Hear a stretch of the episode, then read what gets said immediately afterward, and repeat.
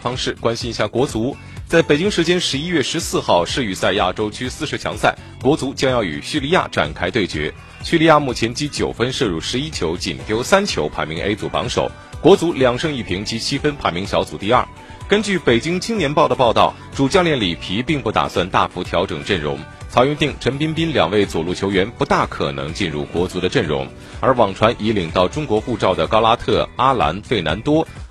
骆国富这四名入籍球员候选，即便被国足的教练组相中，其入队时间最早也要到明年三月下旬，四十强在下半程开始的前后。